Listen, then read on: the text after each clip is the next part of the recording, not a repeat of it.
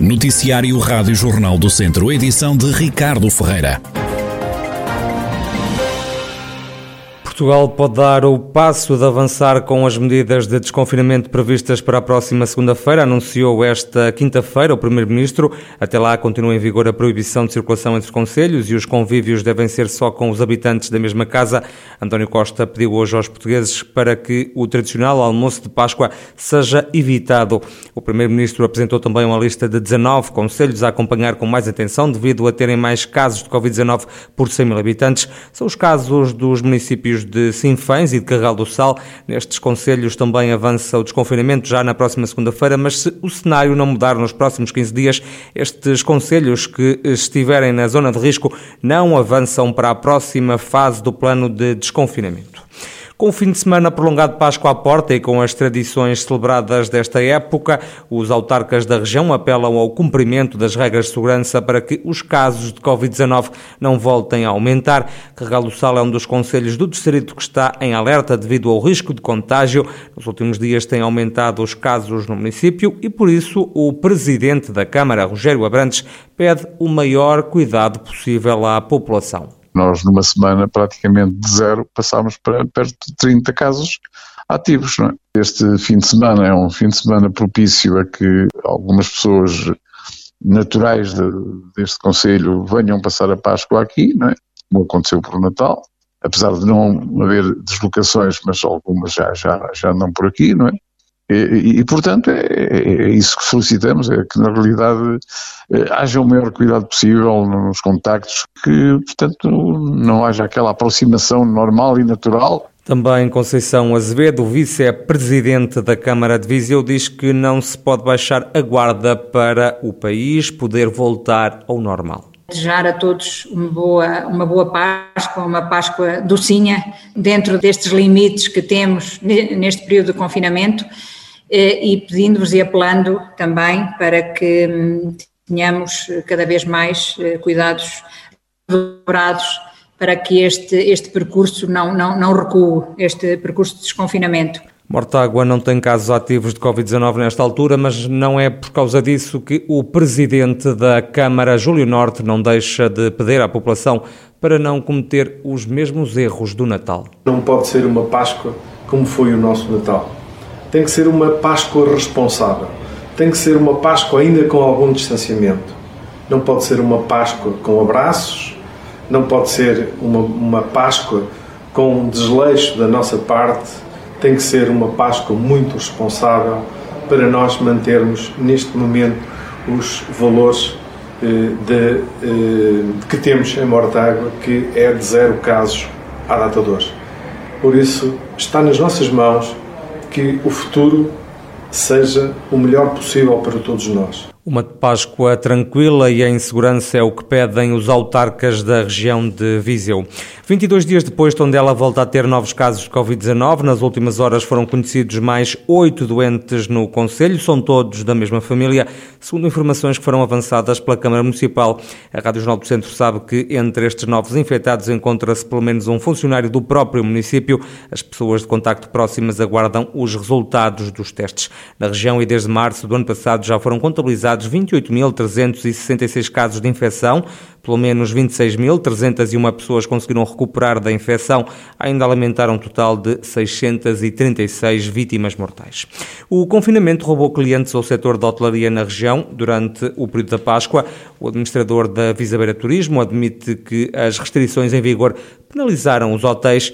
Jorge Costa acredita que no pós-confinamento, em especial no verão, a taxa de ocupação vai, mais uma vez, ser positiva. Relativamente ao, ao verão, efetivamente, julgamos e consideramos que é, que é onde poderá haver um, uma maior taxa de ocupação. Nós estamos a preparar já para a apresentação do plano de verão.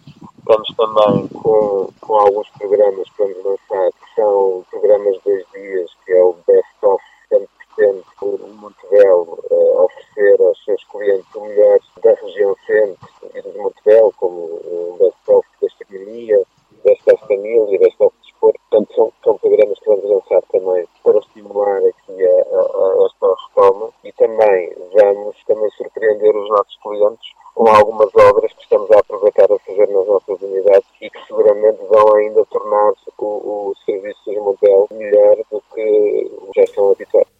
com as promessas do administrador da Visabeira Turismo, Jorge Costa. Vítor Figueiredo é de novo candidato à Câmara de São Pedro do Sul nas autárquicas deste ano pelo PS. O autarca recandidata-se a um terceiro mandato. Vítor Figueiredo quer ter ainda mais votos do que há quatro anos, quer roubar também mais vereadores à oposição PSD. Quando eu fui candidato em 2013 pela primeira vez, nós partimos de uma situação de desvantagem de 4-2, em que o PSD tinha quatro elementos, eh, o PS tinha apenas dois. E quando eu fui candidato em 2013, roubámos dois vereadores uh, ao PSD. Passámos para a situação inversa e, efetivamente, passámos de dois para quatro. Nas últimas eleições de 2017, fui mais uma vez roubar mais um vereador uh, ao PSD e espero que agora, embora seja muito difícil, mas espero realmente agora roubar mais um vereador ao, ao PSD e ficar no 6-1. Vítor Figueiredo quer também cortar a fita de várias obras que o executivo que lidera está agora a lançar. O autarca enumera alguns desses projetos. Estamos a falar na escola secundária, que irá avançar a curto prazo. Neste momento já tem visto Tribunal de Contas, é um processo demorado, sempre que mete Tribunal de Contas são processos demorados. Estamos a falar de uma obra de 3 milhões e meio de euros e, e realmente a escola secundária era uma escola que não tinha obras há 36 anos e agora, ao fim de 36 anos, iremos conseguir requalificá-la na totalidade. Estamos a falar na Central Caminhagem, que é o edifício em si de Central Caminhagem, é uma aspiração do povo santarense também de há muitos anos, mas que eh, agora conseguimos efetivamente lançar concurso, neste momento já temos empreiteiro para o mesmo, e além da Central Caminhagem estamos a falar de uma série de redes de ciclovias aqui dentro da cidade, e o que eu queria dizer era que São Pedro do Sul irá ficar a curto prazo com uma rede de ciclovias de 30 quilómetros, Vítor Figueiredo, que volta a ser a aposta do PS na corrida à Câmara de São Pedro do Sul nas autárquicas deste ano. As divergências no PS na escolha dos candidatos às câmaras continuam. Alcide Charmente, presidente da Conselhia Socialista de Moimenta da Beira, bateu com a porta, deixou de ser presidente da Assembleia Municipal de Moimenta da Beira, também de ser o líder da Conselhia Socialista. Alcide Charmento deu a conhecer a renúncia de todos os cargos dentro do meio socialista num longo comunicado onde acusa o presidente da Distrital de Viseu do PS PS de querer comandar à distância os destinos do Partido Socialista em Moimenta da Beira e de apoiar pessoas que dependem oportunisticamente da política. Acusações que José Rui Cruz rejeita. O líder da Federação Distrital de Viseu do PS promete que o conteúdo do comunicado do um, atual presidente da Assembleia Municipal de Moimenta da Beira, Alcide Charmento, vai ser analisado nos órgãos próprios. O Presidente da Conselhia tem conhecimento dos motivos, foi-lhe transmitido pessoalmente, ele conhece-os e eu não irei na praça pública referir-me a eles. Os motivos serão apresentados na Comissão Política e nós iríamos fazer a avocação do processo, iríamos ser nós a, a definir o candidato a da Beira. E portanto há esta, há esta reação do Presidente da Conselhia, não, não vou comentar as afirmações do Presidente da Conselhia que só lhe só a ele hum, dizem respeito. Será analisado o conteúdo desse mesmo, desse mesmo comunicado nos órgãos próprios e serão tiradas as ilações nos órgãos próprios e o PS seguirá o seu caminho José Rui Cruz, presidente da Distrital do PS, a Rádio Jornal do Centro tentou ouvir também Alcide Sarmento, agora líder de missionário da Conselhia Socialista de Moimenta da Beira, que diz nada ter a acrescentar ao que escreveu no comunicado que enviou às redações. E foram assinados três protocolos para a valorização do Val do Varosa.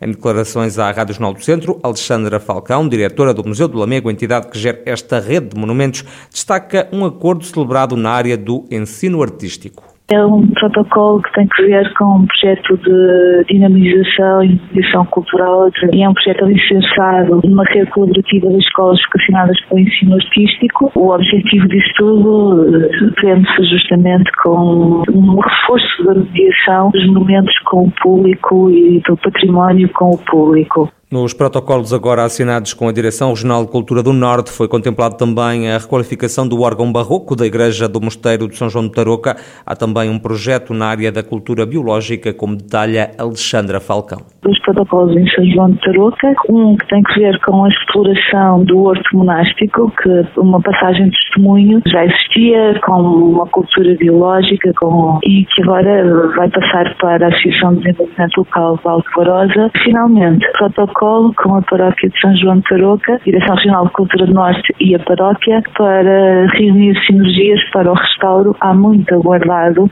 do magnífico órgão da Igreja do, do Mosteiro de São João de Tarouca. Três acordos assinados que pretendem ser decisivos para a valorização do projeto da rede de monumentos do Val do Varosa.